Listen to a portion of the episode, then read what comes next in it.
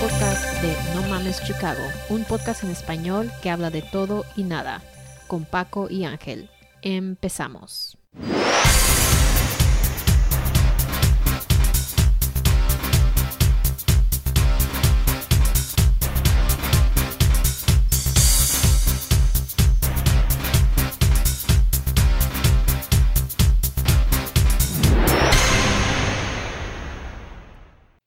Pedo, mi gente? No mames, Chicago. Ya es viernes 13. Uy, qué mello. Paco, ¿qué pedo? ¿Qué pedo, qué pedo, qué pedo? Bienvenidos todos otra vez a No Mames Chicago. Tenemos a nuestro invitado de hoy, Jerry Romualdo. Bienvenido, Jerry. ¿Qué pedo, mi gente de No Mames Chicago? Al parecer les gustó aquí el chilango, así es que saludos, saludos desde la Ciudad de México. Y para los que no lo conocen, es nuestro primer invitado en nuestro nuevo canal de No Mames Chicago en YouTube. Ya, ya es bien famoso el güey, ya lo conocen tres personas más. Por favor, no se les olvide Sintonizar. sintonizar en nuestro nuevo canal de YouTube. Bueno, vamos a empezar con trending. Sigue este Donald Trump con sus mamadas de tratar de ganar la presidencia a pesar de que ya perdió el güey. Y empieza con sus demandas contra lugares como Pensilvania. Dice el güey que ha encontrado nuevos votos descartados en Pensilvania. Encontraron un empleado que alteró un puñado de solicitudes de papeletas para votar. Gente que recibió dos papeletas para votar por correo. O sea, sigue echando un chingo de desmadre. Y sus denuncias no tiene, son repetidas por sus aliados. Incluso el secretario de Justicia William Barr que les da todavía más peso a, a, sus mamadas. Eh, es que el pedo que este güey desde que empezó siempre ha sido así. Toda su vida ha sido un con artist. So, este güey lo que tiene es que no le gusta perder al pendejo. Ya ves que cuando estuvo con el debate de con esta Hillary Clinton, ella misma lo dijo. Este güey nunca va a aceptar perder hasta cuando no ganó un Emmy por su pinche eh, mm, programa de ¿cómo se llamaba? de Apprentice. de Apprentice, dijo que no, yo también tuve que haber ganado un Emmy. O sea, siempre anda con sus putos malos, no le gusta perder, es un mal perdedor y por eso anda de que a huevo a huevo, según él, para él, él ganó. Nomás cuando empezaron a ganar, ahí fue donde se acabaron los votos y ya cuando siguieron contando dijeron como que no, no, no, no, no, ya no cuenten, ya no cuenten. Es una persona muy necia. Necia, necia, testaruda y como siempre lo ha tenido todo, él cree que todo mundo y todo, todo el país se le tiene que hacer lo que él lo que él diga y lo que él manda. Sí, él se cree como parido por la Virgen, el Es- desgraciado. Es un spoiled child. Pero para no perder la costumbre, chinga tu madre. Bueno, vámonos con el nuevo presidente de este, bueno, se va a ser presidente este enero, pero ya, ya lo votaron. Joe Biden y él agarró a sus asesores que van a, a traer nuevas ideas para el virus y uno de sus asesores del virus dice que que quieren hacer un confinamiento generalizado en los Estados Unidos entre 4 a 6 semanas que podría controlar la pandemia y reactivar la economía, pero solo si se paga por la pérdida de salarios de los trabajadores y de las pequeñas empresas. Esto sería algo muy difícil, creo yo, porque para mantener a todos en sus casas por 4 a 6 semanas es cabroncísimo, a, a pesar de que les vayan a pagar. Lo único bueno de esto de que, mira, para empezar que aprueben el dinero, porque ya con cuatro semanas que te quedes en tu casa, si te las van a pagar, mira, ya no voy a salir ni a respirar, chinga esa madre, yo me quedo en la casa. Y lo, lo único que va a ayudar es que cuando ya esté en el poder este güey, va a ser en tiempo de invierno, va a estar bien pinche frío, so si lo aprueban va a estar perfecta, porque va a estar bien frío y no vas a querer ni salir. Pero como dices tú, para eso tienen que aprobar que les paguen a todos. Y va a estar bien cabrón que lo aprueben. Yo siento que va a estar un poco difícil porque ya un stimulus check, otro stimulus check, ya tres stimulus checks, men, pueden printear dinero, pero no creo que tengan tanto dinero como para printear todo el tiempo. Que ¿Tres, güey? ¿Dónde quedó el otro, güey? Yo me quedé el primero, güey. Bueno, hablando de, del corona, la compañía de Pfizer de Alemania, que, ellos son uno de los que van a salir con una de sus vacunas contra el corona, dice que su vacuna del COVID-19 prevendría que 9 de cada 10 personas contraigan la enfermedad que hizo el precio de, sus acciones se disparará. Muchos titulares describieron la vacuna como si fuera la liberación de la pandemia, aunque se dieron pocos detalles. Pero creo que tenemos varias preguntas que hacer de cuando salga esta vacuna. Yo les tengo cinco preguntas aquí. La primera, ¿cuánto tiempo protegería la vacuna a los pacientes? ¿Cuánto crees que una vacuna te protegería por vida? Eh, no creo que de por vida, pero es, es como el flu, güey. O sea, te va a dar flu, o sea, te, te van a inyectar y te puede dar flu todavía, pero ya eh, lo, lo vas a poder controlar. Por decir, si eh, bien te puede dar el coronavirus, te inyectan, o sea, lo vas a tener ahí, pero ya no te va a matar, por decir así. Yo creo que eso es lo que va a pasar, creo. No soy un experto, pero creo que es el, el fin de las vacunas. ¿Tú qué piensas? Igual, una vacuna, me imagino que es algo para bajar el, el, el efecto del virus o usualmente duran un año una vacuna casi es seasonal o dependiendo la season es que como el flu cada año tienes que tomar me imagino que una vacuna va a remediar el problema tal vez un año Bueno, segunda pregunta. ¿Protegería a los más vulnerables también? O, o sea, ¿sería una vacuna pareja para todos? ¿O si eres vulnerable, es vulnerable? Yo, yo creo que es pareja para todos. El problema es que hay gente que, como dices, es más vulnerable, como un anciano o una persona que tenga diabetes, problemas del corazón, que si le da a una persona que está este súper sana. O sea, a lo mejor a la super sana ni siquiera va a ocupar la vacuna, no, nunca sabe, pero ahorita hasta que no, no salga la vacuna y no nos la den, pues no vamos a saber, pero yo creo que va a ser igual para todos. Bueno, ¿se podrá implementar con eficiencia? pues me imagino que sí como cualquier otra vacuna. Vas al doctor y de volada hay que te la pongan. Sí, pues es que yo creo que cuando ya salga va a ser cuando ya sepan que de veras es buena, van a ser trials y trials y trials hasta que por fin llegue la vacuna y sabes qué, está lista, no, no creo que nomás ahorita la vayan a sacar por decir la semana que viene, eh, la vamos a cargar, ahí, va al mercado animadas hasta que estén 100% seguros que va a salir, que va a salir efectiva. Pues. Bueno, un anuncio prematuro podría dañar a las futuras vacunas. Por ejemplo, si te ponen la vacuna y, y ya está en tu sangre, ¿crees que te pueda chingar a un futuro a otras vacunas más buenas? Mm, No creo, pero no, no entendí bien la pregunta, pero no creo. Bueno, y la última pregunta sería, ¿podría el estudio de, Pfizer acelerar futuras vacunas? Bueno, eso creo que, que es un- una pregunta para ellos más que para nosotros. Pero bueno. ya iba a contestar porque tenía la respuesta, pero tienes razón. Bueno, la actriz y activista Eva Longoria se mete en tremendo lío, en tremendo lío y se disculpa por los comentarios que hizo durante una entrevista con MSNBC. Eh, ella dijo, Longoria habló este domingo con MSNBC sobre las elecciones presidenciales. En ese contexto mencionó la importancia de las mujeres y las personas este, de color en la victoria del presidente. Ah, pero lo que dijo fue que las mujeres de color participaron a lo grande. Por supuesto, se vio en Georgia lo que habían hecho las mujeres negras. Pero las mujeres latinas fueron las verdaderas heroínas aquí por al superar a los hombres en participación en todos los estados y votando por Biden y Harris. O sea que se puso, bueno, no sé, la verdad no se me hace tan mal a mí lo que dijo, pero creo más o menos porque se metió en problemas. Eh, como dices, eh, ahorita estaba escuchando lo que dijiste y no, no me suena tan mal, pero no sé si tiene que ver porque nosotros somos latinos. Pero eh, somos minoría, o sea, no, no es de que eh, haya sido una güera y estuviera hablando de que no, los güeros tenemos más poder, ahí sí es otra cosa, pero como latinos, como ahora sí que afroamericanos, como asiáticos, al ser minoría, no creo que no estamos ofendiendo a nadie, no sé. La verdad a mí no se me hizo nada del otro mundo, pero ya ves que ahorita todo el mundo se ofende por todo.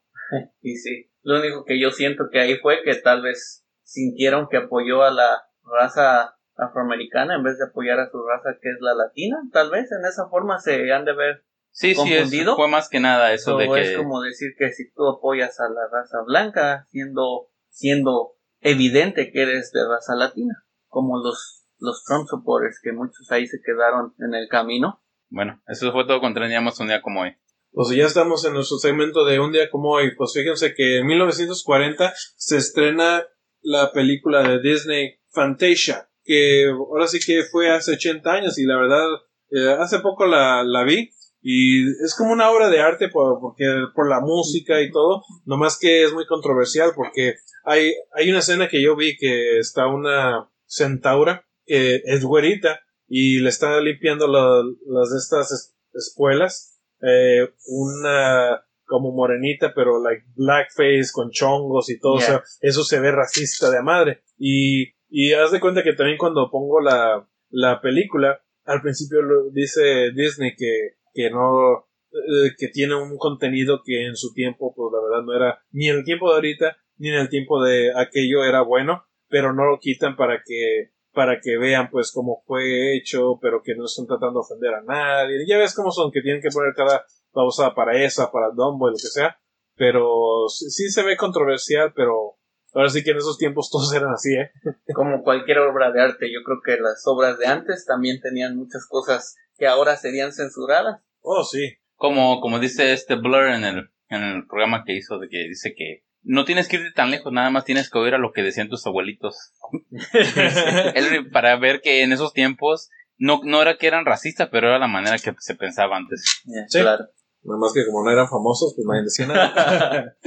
Ah, pues fíjate que en 1985, hace 35 años, el Nevado de Ruiz, eh, ya en, en Colombia, en Amerco, Colombia, eh, hizo erupción. Y fíjate que esa erupción hizo que se derretiera un glaciar que hizo que hubo una avalancha así de, de es como un lodo pero con lava y ahora sí que enterró una ciudad entera de que murieron más de 23 mil personas pero imagínate güey que vives ahí cerca de un volcán y de repente hace erupción y ¿qué haces güey? ¿para dónde le das? No solo eso, las cenizas y el, el, el humo que, de- que despide el volcán es, es más de 400 grados Fahrenheit. Sí, Eso te puede al instante quemar, deshacer casi completamente. sí, Imagínate eso. Está cabrón. Pues mira, fíjate que en el 2013 en Hawái eh, aprueban el matrimonio para las estas parejas del mismo sexo. güey. Fue en el 2013, güey. No, no hace mucho de lo que pasó. Paquito, ya te puedes casar en Hawái. Ah, hasta aquí en Chicago, pero pudo, pudo haber ido hace siete años. Ahorita ya nomás está como arrepentido que no fue antes. Y ya, ya para que ya. Sí. Y fíjate que en el 2005, hace 15 años, se murió una de las estrellas favoritas para nosotros los latinos en la WWE. Se murió Eddie Guerrero. Que la verdad Oh, que, no. que es ese güey, la neta, que cuando yo era el tiempo que veía la lucha libre, yo ahorita ya no, no la veo. Ya se me hace como una novela, pero en inglés y con madrazos. Que también antes era lo mismo, pero estaba más morro. Bueno, Sí. tenía 25 años, no estaba tan morro. pero la neta que estaba más chingón y pinche Eddie Guerrero era un desgraciado, era atleta. eh, ¿Y de cómo se murió de Guerrero? eh, pues es que estuvo en, en el hotel, pues antes todos pensaban, bueno, cuando sucedió pensaron que, porque él antes tenía un problema de drogas y lo corrieron, pero él regresó rehabilitado y cuando murió, murió en su cuarto y todo el mundo pensó, a lo mejor fue una sobredosis, pero no fue un, un ataque cardíaco que había, pero nada que ver con drogas. Sí, pero ya, ya hace 25, no, 15 años, perdón, de eso. Ya, se me hizo como que fue ayer apenas. Y sí, Eddie Guerrero, descansa en paz. Descansa en paz. Pues bueno, pues ya acabamos con este, ya acabamos con este segmento y pues ahora vamos acá a platicar con nuestro amigo Jerry que nos va a platicar de toda su historia de su vida en las crónicas de un chilango. Bueno, Jerry, a ver, cuéntanos de tu niñez, eh, tu niñez en México. Bueno chicos, ya como saben, en la, en la capirucha la vida es bien diferente de la de aquí. Nosotros jugábamos fútbol, soccer, porque pues aquí le llaman soccer, pero allá es fútbol, 100%.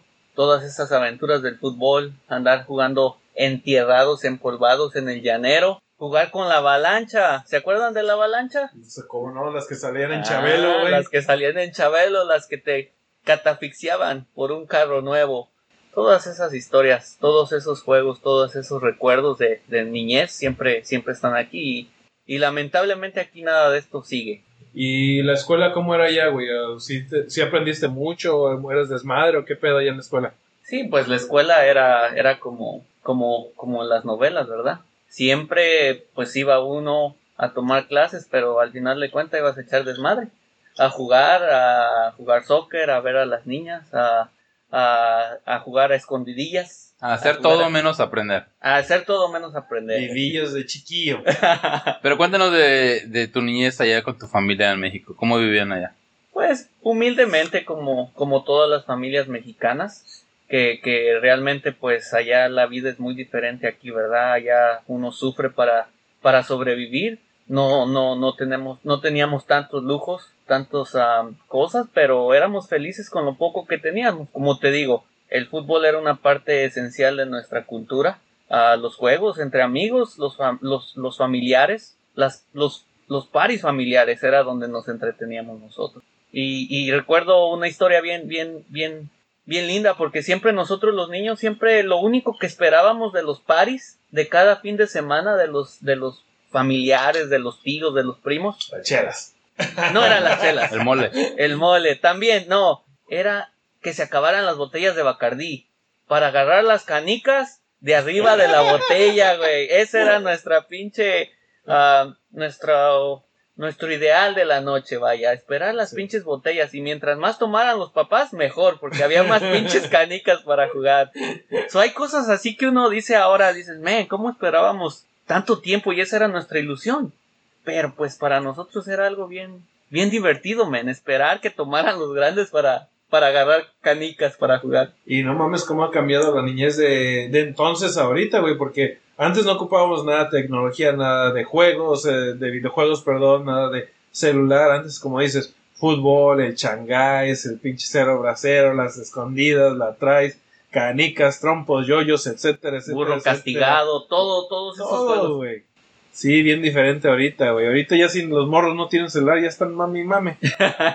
¿Y eh, cuántos años tuviste allá en México tú, güey? Bueno, yo tuve la, la dicha, yo siento que, que tuve la dicha de haber vivido toda mi, mi niñez, mi juventud allá. Yo tenía 18 años cuando inmigré aquí a Chicago.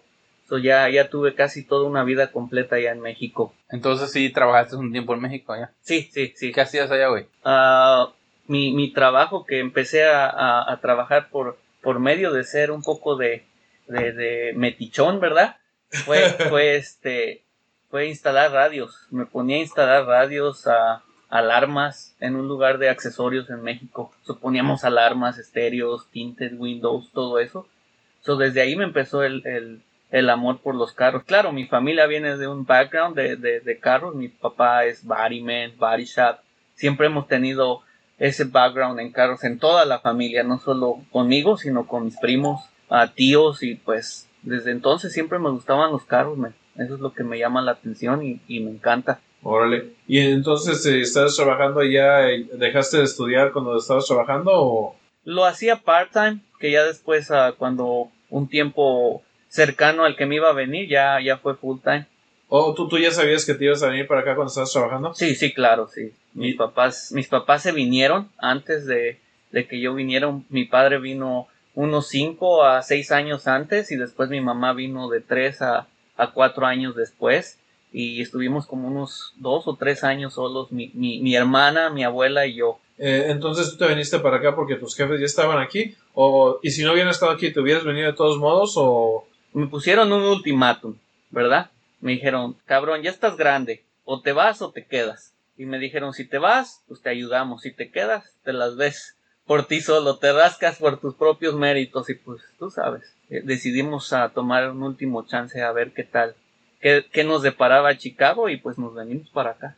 y cuando te viniste para acá, ¿te viniste legalmente? ¿Te viniste por coyote, por, el- por río, por avión, por montañas? ¿O cómo lo hiciste? Tú sabes. Por túnel. Por túnel. sí.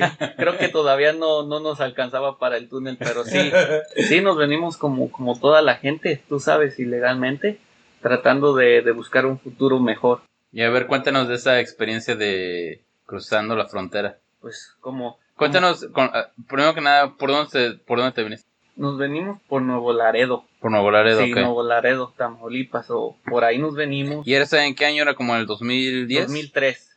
2003 estaba bien 2003. mal en esos tiempos este Nuevo Laredo, ¿no? Sí, estaba un poco cercano lo de las Torres Gemelas, Eso estaba un poco difícil, ¿verdad? Pero todavía estaba, eh, ese juego estaban los narcos, ¿no? En ese tiempo estaba bien feo ahí. Estaba feo de los narcos, pero más que nada era la seguridad por la por lo de la no tenía mucho lo del de- 9-11, sí. so, tenía dos años, estaba un poco cercano a eso. so, en sí la seguridad era más por, por el 9-11 que por, por los narcos, ¿verdad? No, no era tanto, pero, pero sí había bastante seguridad. ¿Y te acuerdas cuando te, cuán- en esos tiempos cuánto estabas pagando para el coyote para que te cruzaran? Realmente, ah, más o menos, yo tengo una idea que podía haber sido entre unos tres mil a cuatro mil dólares.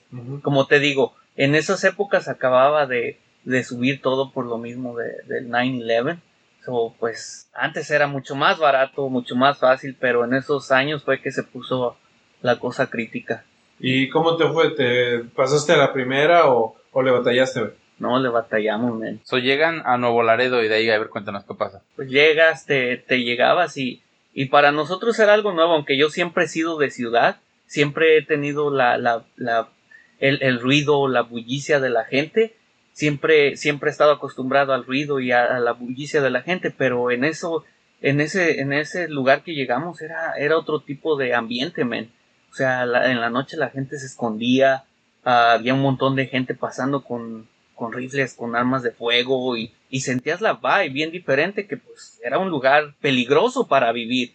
Aunque yo soy del DF, pues no, no vivíamos en un lugar malo, en una mala parte de la ciudad, o nunca veíamos ese tipo de movimiento así de, de, de peligroso, vaya, sentías la, la, la- el aire peligroso, que si te veían feo, como que ya sentías que te iban ahí a, a levantar o, o- No querías ver a nadie a los ojos. ¿eh? Sí, no, no, nosotros llegamos al hotel y, y esperar ah, instrucciones, ¿verdad? Porque eso es lo que haces, solo sigues las instrucciones de, de quien te lleva. So, llegan al hotel, ¿cuánto tiempo estuvieron en el hotel?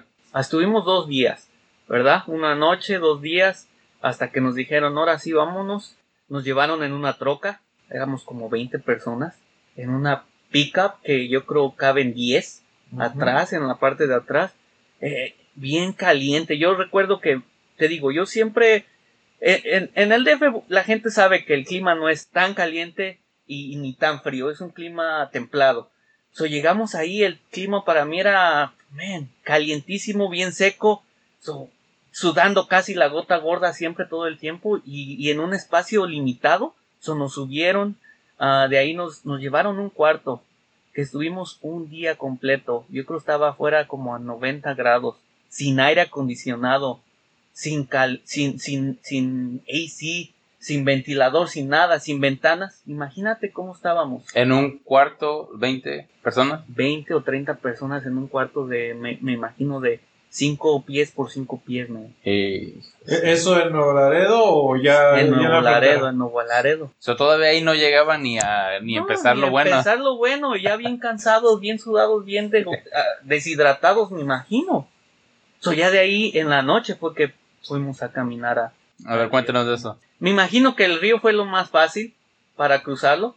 Lo que fue difícil es lo que seguía, porque no sé si mucha gente no, no conoce estas historias y no sabe, pero creen que como en las películas, oh, cruzas el río Bravo y ya se acabó, se acabó. pero no, es una, una, una travesía, porque en sí el río Bravo es uno de los pasos. De ahí tienes que cruzar, hay muchos checkpoints que se les llama, la, la gente hispana les llama garitas. So, esas garitas o checkpoints es como una, un tollway. So, en los tollways hay immigration. Mm. So, los tollways no están a, a 10 minutos del, del río Bravo, son a hora, hora y media, dos horas. Y está eso- todo mojado, ¿no? Y todo empapado. Y eso es lo que la gente tiene que caminar. Dos horas, tres horas de driving in a car. No, y tú, y tú joven. y Me imagino que hay personas Sí. ancianas que tienen que hacer todo eso. Caminando es en, en un viaje de dos horas y lo pones en tu teléfono caminando son 10 horas. So, son caminatas de todo el día, toda la noche que la gente pasa. So, esos son los struggles que, que la tele o la media o a veces las películas no ponen, pero no solo es una un crossing, un, un- un border crossing, you gotta cross a couple times. ¿Y llevaban niños chiquitos? Sí, había gente que llevaba niños chiquitos, bebés, hay, hay gente de la tercera edad, hay gente discapacitada que viene. ¿Por qué? Por la ayuda que dan. La ayuda que les ofrecen aquí que es gratis, que en su país no pueden vivir, no pueden sobrevivir. Pero antes de que continúes con tu historia, ¿tú qué piensas de eso, de traer a niños chiquitos cruzando la frontera cuando es tan peligroso? Pues yo pienso que la necesidad es bien grande, ¿sí me entiendes? Ah, ¿Pero si tú- crees que la necesidad pasa el peligro de, eh, que estás exponiendo a tus hijos? Eh, Dependiendo del modo que lo ves, porque hay gente que no tiene ni para comer, hay gente que no tiene ni para darles de comer a sus hijos. ¿O qué prefieres? ¿Que mueran, que mueran de, De hambre de o del hambre o, intento. o que el intento? Ah, ah, hay gente que es así, no todos, ¿verdad? No todos tenemos la misma historia. Yo, yo en sí nosotros teníamos que comer y dónde vivir, pero hay gente que realmente no tiene nada, men. Yo siento que es más, más la, ahora sí que la necesidad que el gusto. Y hay gente como nosotros que, que, que más que nada fue gusto, no fue necesidad. Mi papá tenía, tenía un negocio allá, tenía un body shop. Teníamos casa propia que incluso todavía está por allá, si a alguien le interesa, es hotel ah, en el DF, pero fue más el gusto que, que la necesidad, pero hay gente que realmente lo ocupa. No, pero yo pregunto eso porque no se acuerdan, no sé, hace como un año que salió mucho en las noticias, de- creo que era un grupo, no, no me acuerdo si eran guatemaltecos salvadoreños, donde sale la foto donde está el, el papá con la niña, se ahogan. Y, la, y es una chiquita así, y, está, y, lo- y están ya ahogados los dos, pero la niña está envuelta abajo de la playa del papá. Y claro que mucha gente estaba, no lo podía creer de que esto se, se muy triste, pero también salieron los güeros, se pueden decir los de Trump, diciendo que es la culpa del papá. Porque ¿cómo arriesgas a una niña así? Y por eso estaba preguntando eso de que si es cierto del riesgo. Sí, pues el riesgo va a ser alto, pero como dice Jerry, es que no todos vivimos en la misma situación. Por decir, yo teniendo hijos, yo si no estoy en una situación de que me estoy muriendo de hambre, yo creo que no, me voy a arriesgar y,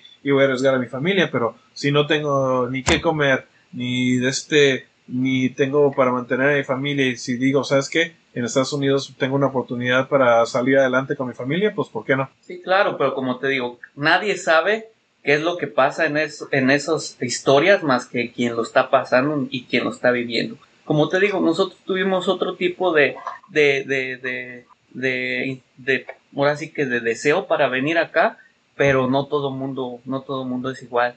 So ya después de que pasas todo eso, pasar, caminar, caminamos como unas 8 o 9 horas en el desierto, caliente, a como 100 grados, caminando, sudados, sin agua, ah, mugrosos, ah, llenos de polvo, de tierra, y que te agarre la migra. Ah, pero a ver, ¿ustedes los agarraron? Sí, nos agarraron. Entonces, caminaron todo eso y llegaron a la ruta que dices. Sí, después del río caminamos, nos metieron a otra casa, después caminamos todo un día completo, desde las 8 de la mañana hasta como las 5 de la tarde, o 6, ya casi se estaba oscureciendo el, el sol y nos agarraron. ¿Cómo, ¿Y cómo los agarraron? Y no- antes de que digas, no pensaste, ¿por qué no nos agarraron en la mañana? Exactamente, es lo primero que pensé. Sí, es lo primero que piensas. ¿Por qué no nos agarraron cuando íbamos empezando? Ya casi cuando la hacíamos. Men, y en ese entonces no estaba tan, tan, tan fuerte la tecnología como, como los drones que usan ahora y, así, pero un pinche helicóptero nos vio, güey. Yo no sé por qué, pero un helicóptero nos agarró. Y ya de ahí llegaron los, los Border Patrol. So de ahí, ¿qué crees que pasó? Otra vez, para atrás. Para pinche Nuevo Laredo, para el mismo pinche. Ah, Entonces, espérate, los agarraron y luego nada más los regresaron. Sí, nos No los arrestaron, nada. Nos metieron a un detention center, como una hora a hacer una declaración y vámonos para atrás. En, en cuestión de horas ya estábamos en México de regreso. So ya después, al otro día, igual esperar, esperar todo el día, comer comida que realmente pues uno no estaba acostumbrado a comer, ya americanizada, las tortillas no sabían a nada, los frijoles no sabían a nada. y creo que tenías coronavirus, güey. Y creo que no, ni existía el pinche corona, güey, pero sí, estaba, estaba bien, bien raro. Ya después, ah, bueno, por lo menos tomamos un shower, descansamos y al otro día otra vez ya, ya íbamos con la, con la idea, ¿ves? Ya sabíamos que teníamos que esperar, teníamos que caminar, teníamos que hacer varias cosas, o ya íbamos con algo en mente. ¿Y qué creen que pasó? Nos volvieron a agarrar. No, güey, algo más feo. ¿Qué crees que pasó, Paco? Eh, No tengo idea.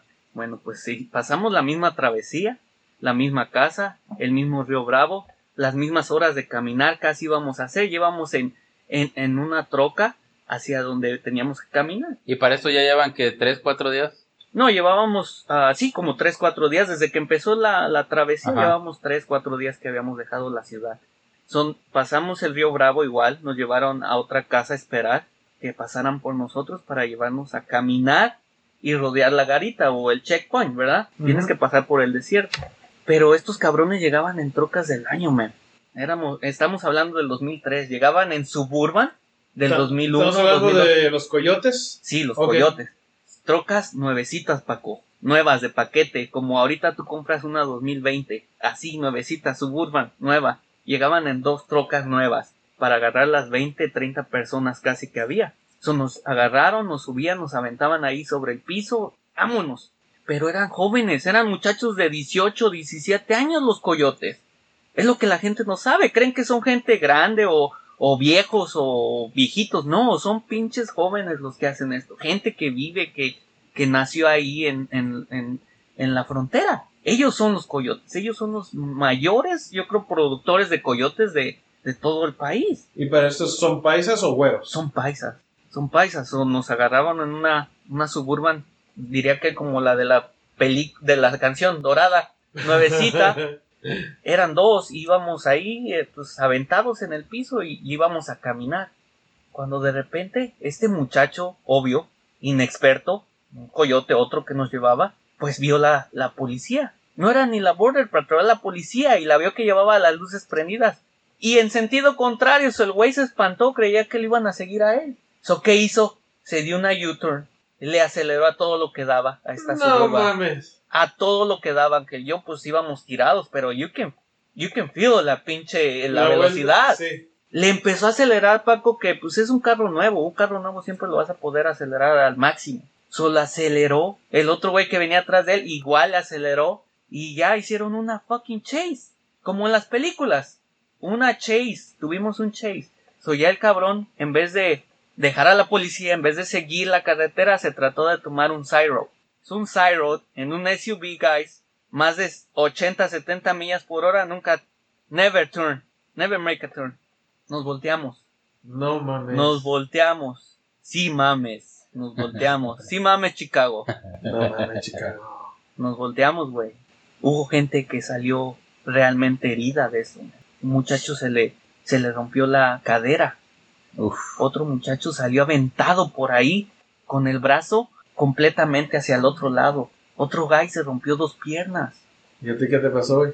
Pues gracias a Dios o gracias a un a la Rosa de Guadalupe no nos pasó nada más que una una herida en mi mano, en mi codo y en mi cabeza, una cortada. Mi familia, mi mamá, a mi hermana, a mis tíos que venían con nosotros, como venían en una parte adelante de la de la SUV, ilesos. Pero de, de la gente que salió herida había como unos cuatro o cinco que, que realmente tuvieron que pagar el precio Sí. por, por la cruzada. Y, y cuando se volteó esto, ¿la policía todavía venía atrás de ustedes o ya no? Claro, llegaron, llegaron, venían atrás de nosotros y ellos fueron los que nos auxiliaron porque un guy, uno de los muchachos, le quedó la troca encima, encima literalmente, volteada, le quedó encima de su cuerpo, el que se le rompió la hip. So, ¿Qué hicimos nosotros? Ah, desorientados, espantados, tristes. Tratamos de levantar la, la troca, de voltearla y pues tontamente o, o desubicadamente la, la agarrábamos de abajo. Cuando hay un carro que va en el desierto de Arizona, en el highway, con el calor de la temperatura, con el calor del, del pavimento, yo creo que era como 200 grados Fahrenheit ese piso de esa troca. Mucha gente la tocaba, Paco. ¿Por qué? Porque se sentían mal por el muchacho que gritaba y gritaba y le dolía y estaba la troca encima de él. Tenemos fotos, tenemos un reporte policial de la del Border Patrol que, que todas esas imágenes de la troca cómo quedó des- destruida, man. Un rollover. Ah, te digo, mucha gente salió herida. Fuimos a, a- para no hacerte tan larga la historia, fuimos a testigos de un crimen porque mucha gente salió herida. Eso fue un crimen. Y eso es lo que no sale a veces en las películas o no hay, no hay modo de que la gente se dé conciencia que es bien peligroso. Tienes razón, es un peligro que mucha gente toma y que no lo tomarías tal vez tú. Sí. Pero Oye, gente- pero tú dices que ven bebés, ¿no? Y, Sí, había gente con... y cuando se con- volteó la troca. Pues, men, tú sabes que un bebé tratas de, de, de Protegerlo. protegerlo.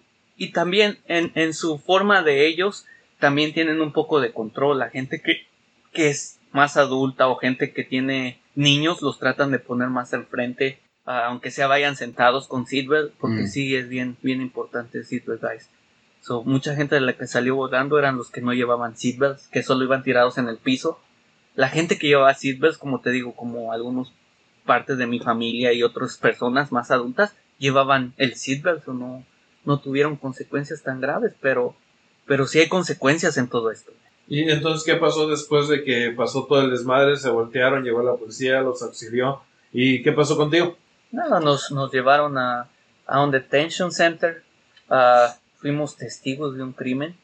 So, como les digo, este país, a pesar de que es estricto en algunas formas, en otras formas, eh, lo estricto que tienen también nos ayuda, nos beneficia.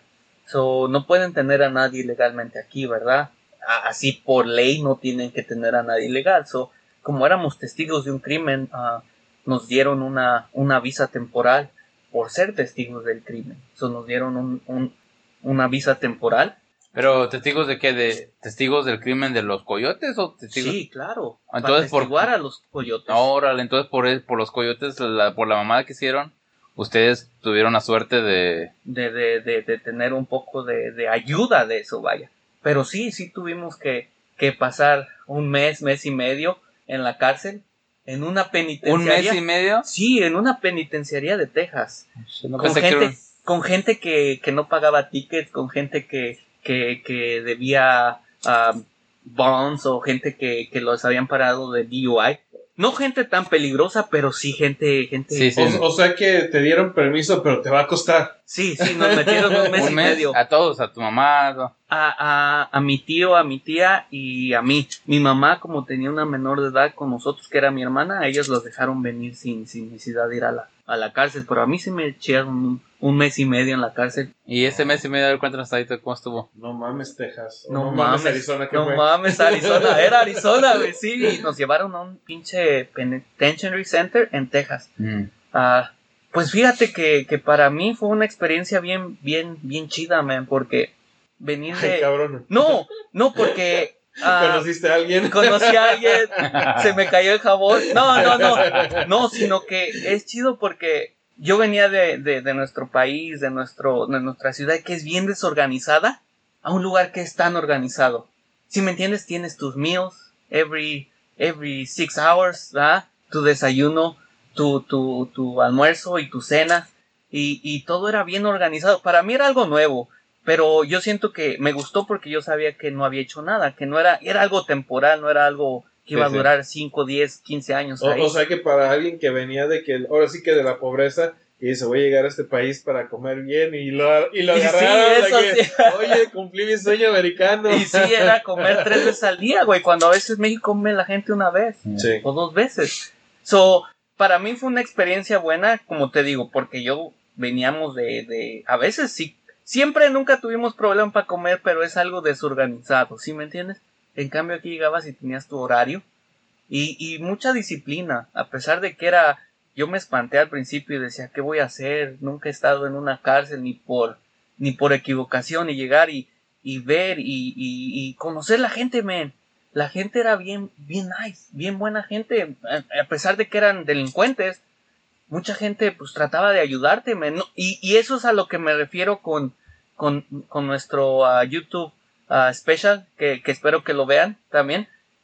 Que, que antes yo siento que no había tanta diferencia, tanta discriminación, porque me tocó ver mucha gente blanca, mucha gente ah, chicana, que son pues mexicanos, ¿verdad? Nacidos en Texas o en Arizona, que nos apoyaban, man. A mí me, me conocieron y muchos de ellos me apoyaban, me decían, no, pues échale ganas, trata de aprender inglés y ellos mismos me ayudaban en palabrillas que no sabía yo, o se dice así, o se dice acá. Y lo puedes ver, lo puedes notar, que antes la gente se ayudaba entre ella misma. Y, y cuando pasó esto que cambiamos de presidente, que empezaron a ver tantas cosas con um, cambios superficial, superficiales o, o, o, eh, racial, Pro- Profile. racial profile, cambió todo, man. Y antes era diferente. Mucha gente, te digo, ahí nos ayudaba, aunque no nos conocían, nos trataban de dar un, un aliento, o oh, ya hablaste con tu abogado, X cosa, o darte hasta un pinche jabón, si me entiendes, para bañarte. Y eso era algo que, que antes era diferente, que yo siento que si ahora caigo en una, una prisión de esas no va a ser igual, me la van a querer. Sí, no, pero yo lo que le había dicho a Paco anteriormente, mira, para empezar, el puto presidente que ya por fin se va a ir, pues, eh, hizo que mucha gente racista se saliera de las alcantarillas, porque ese güey ahora sí que los apoya a que sean racistas. Otra es de que, eh, como dices, a ti te tocó suerte, pero eh, el racismo siempre ha habido. El problema es que ahora todo el mundo lo, lo puede ver en cámara, estás viéndolo, lo grabas y por eso ahora sí que nomás cambias de canal. Está, está pasando las noticias de racismo, sí. Estás viendo que alguien lo puso en YouTube, alguien lo puso en Facebook, ahí, ahora lo ves en todas partes, es la diferencia. Se ha hecho popular. Ujú. ¿Sí me entiendes? Él lo hizo popular el racismo. No es que sea bueno o malo, lo hizo más popular. Porque Sí. eso es lo que él sabe hacer, Eh, hacer shows. eh, y Paco, recuérdame que para el próximo programa hagamos un background check. Ahorita no me siento muy seguro aquí. Un güey que estuve en la güey. A ver, pues, llegas a los Estados Unidos, te dan permiso para venir aquí y empiezas a, a tratar de agarrar ese sueño americano de que todo el mundo habla. Cuéntanos tu experiencia acá en Estados Unidos. Claro, pues ah, mi experiencia, como les digo, ha sido diferente, ha sido buena en, en, en la mayor de las partes. Ah, hemos tenido muchas bendiciones, gracias al Señor, pero, pero sí hemos batallado, hemos trabajado, hemos echado ganas y como realmente dice, como dice la gente y como dice, como dice todo el mundo, ah, si quieres puedes Y, y aquí este es un país que, que te da las oportunidades, nomás es cosa que las sepas aprovechar. Yo llegué siendo un adulto, tenía 18 años, ya no pude ir a la, a la high school o a la escuela o, estudiar a, a, seguir mis estudios aquí, pero, pero no, me, no me dejé caer, no me dejé vencer, so me, me dediqué a trabajar, a hacer lo que me gusta y, y, y aprendí que, que, poco a poco a, echándole ganas pude hacer mi sueño y pues mi sueño siempre ha sido los carros, man. So empecé a trabajar en, en dealer, uh, en, en, en, venta de carros desde que, desde que llegué aquí casi fue mi primer trabajo que, que tuve uh, vendiendo carros. Um, so ya de ahí empecé pues igual, como, como dicen ahí, el sueño americano, tratar de hacer un patrimonio, ¿verdad? Trabajando para alguien, después, después de varios años de trabajar para alguien, ya tengo seis o siete años que, que, tengo a mi propio negocio.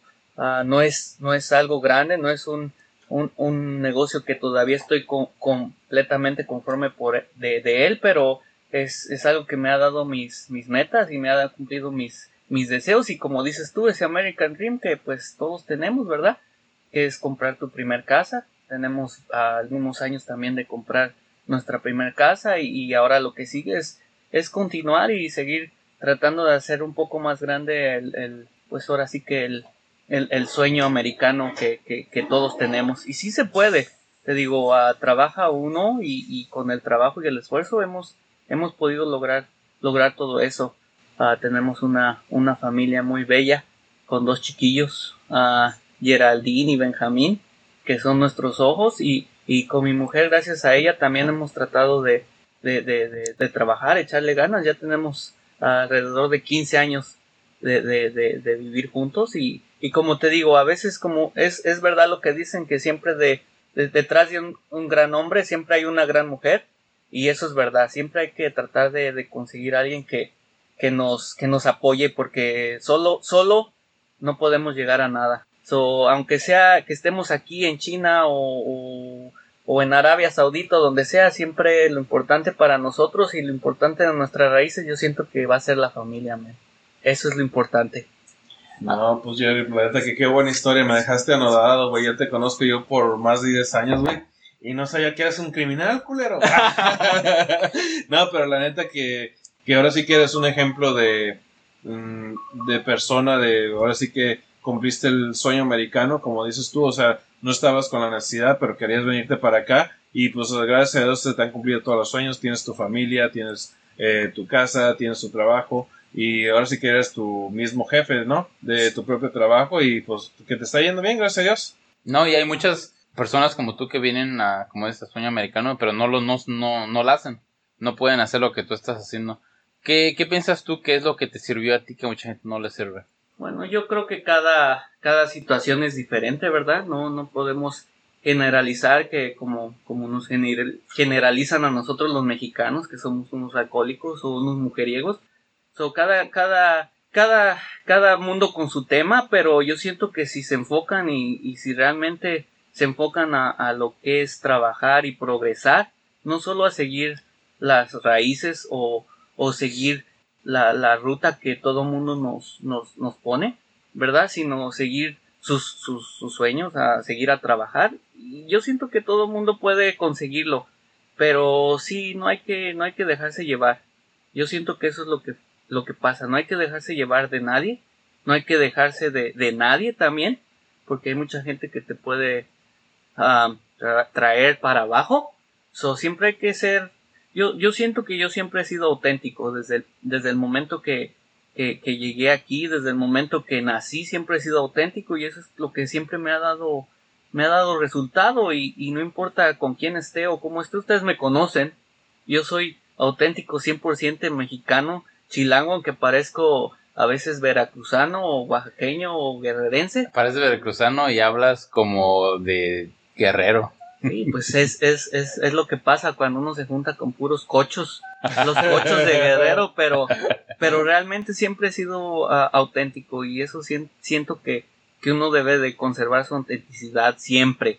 Uh, no importa de dónde seas, sé, sé proud de dónde eres, ah, no importa si es la punta de Yucatán o la punta de, de, de, de La Paz, Baja California, siempre sé proud de donde eres. Y pues yo siempre he sido orgulloso de donde soy, de donde es mi familia, de Guerrero, de Oaxaca. Y, y yo sí, yo siendo capitalino, que nací en el DF, ah, y me crié en el DF hasta que vine, siempre he sido proud de todas mis raíces, no importa de dónde sea, siempre he sido ah, orgulloso de mis raíces mexicanas.